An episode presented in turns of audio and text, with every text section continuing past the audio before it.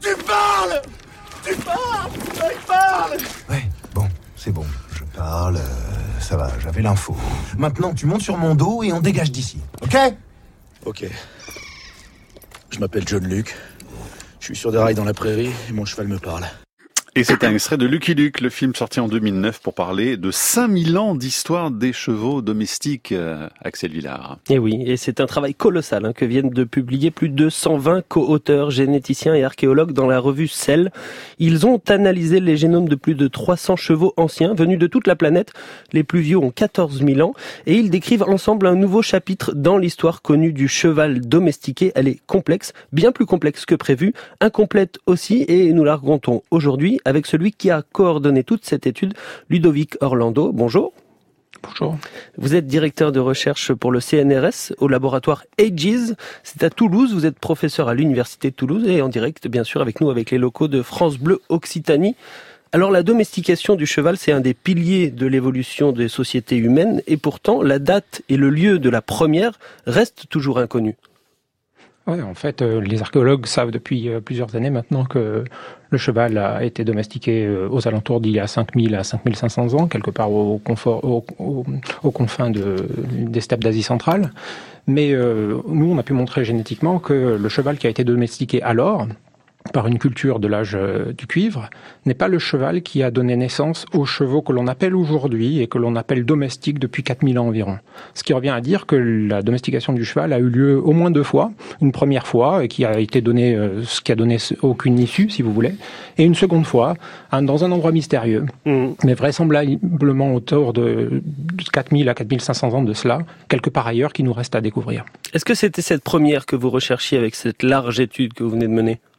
En effet, euh, depuis qu'on avait pu montrer que la première euh, euh, expérience de domestication du cheval euh, avait été abortive d'une certaine manière, euh, la question qui nous pendait au nez était de comprendre où avait eu lieu le second berceau de la domestication du cheval.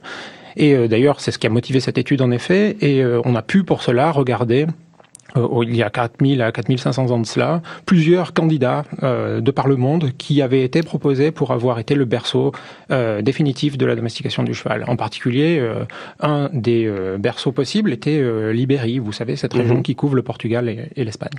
Alors ça, c'était la partie un peu encore mystérieuse de l'histoire, mais vous arrivez avec plein de nouveautés dans cette étude et vous découvrez deux lignées de chevaux domestiques éteintes et qu'on ne connaissait pas du tout.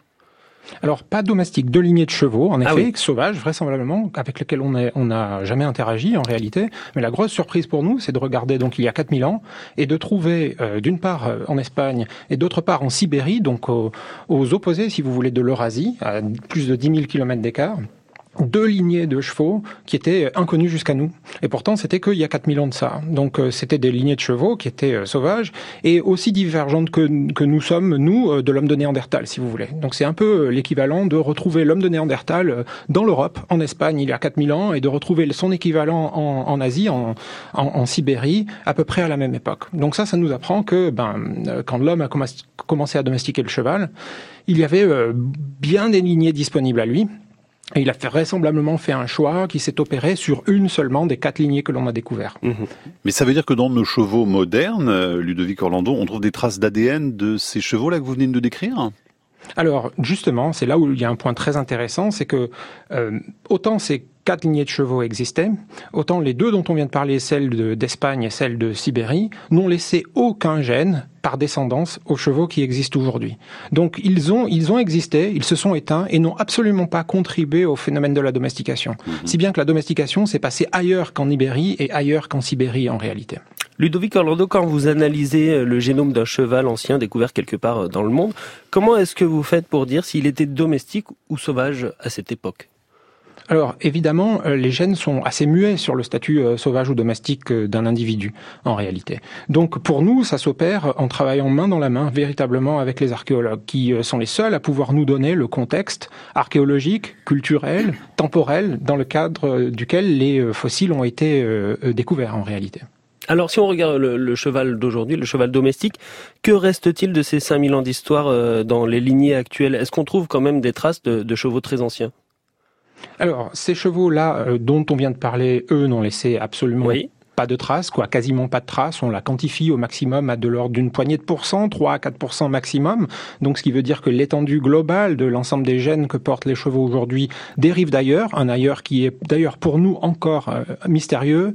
Euh, mais cependant, les chevaux d'il y a 5000 ans, jusqu'aux environs de l'an 1000, voire même du 16e au 17e siècle, eh bien, ils gardent une grande diversité génétique en eux euh, qui a été euh, précipitée et perdue euh, au cours des 200 à 300 dernières années du fait de d'un changement majeur dans notre manière d'élever les chevaux et de les reproduire entre eux.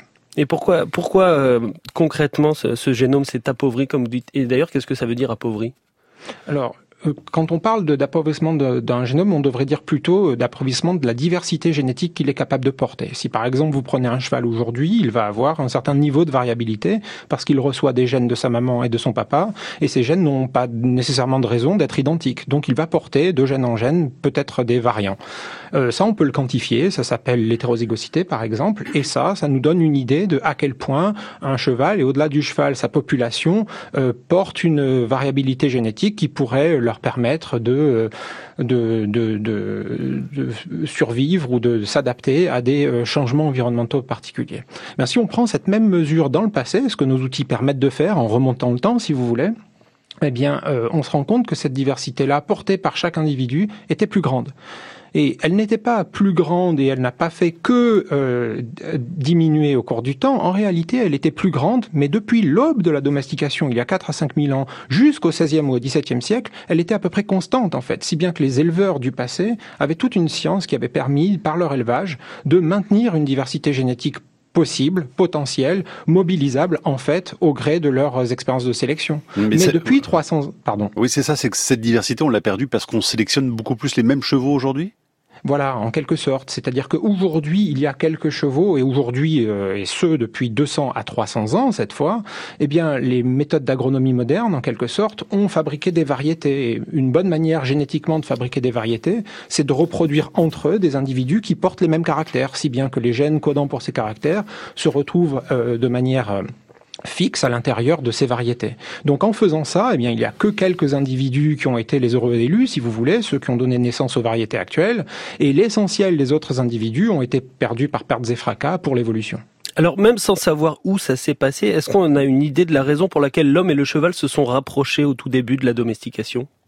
Alors, c'est évidemment un peu de la spéculation, ce que je vais dire euh, maintenant, mais euh, on pense, et c'est l'hypothèse de notre, laboratoire, on travaille vraiment là-dessus, que euh, il y a environ 5000 à 5500 ans, les hommes d'une culture particulière dans les steppes d'Asie centrale, qu'on appelle la culture botaille, donc ils sont à l'âge du cuivre, ceux-là, en fait étaient des gens qui se nourrissaient énormément de cheval. C'est d'ailleurs par, pour, par cela qu'on a découvert ce berceau-là de la domestication dans l'archéologie, c'est que les sites archéologiques une dominance écrasante de ces chevaux dans les sites archéologiques. 99% de leurs animaux sont des chevaux. Donc ils mangeaient de la viande de cheval.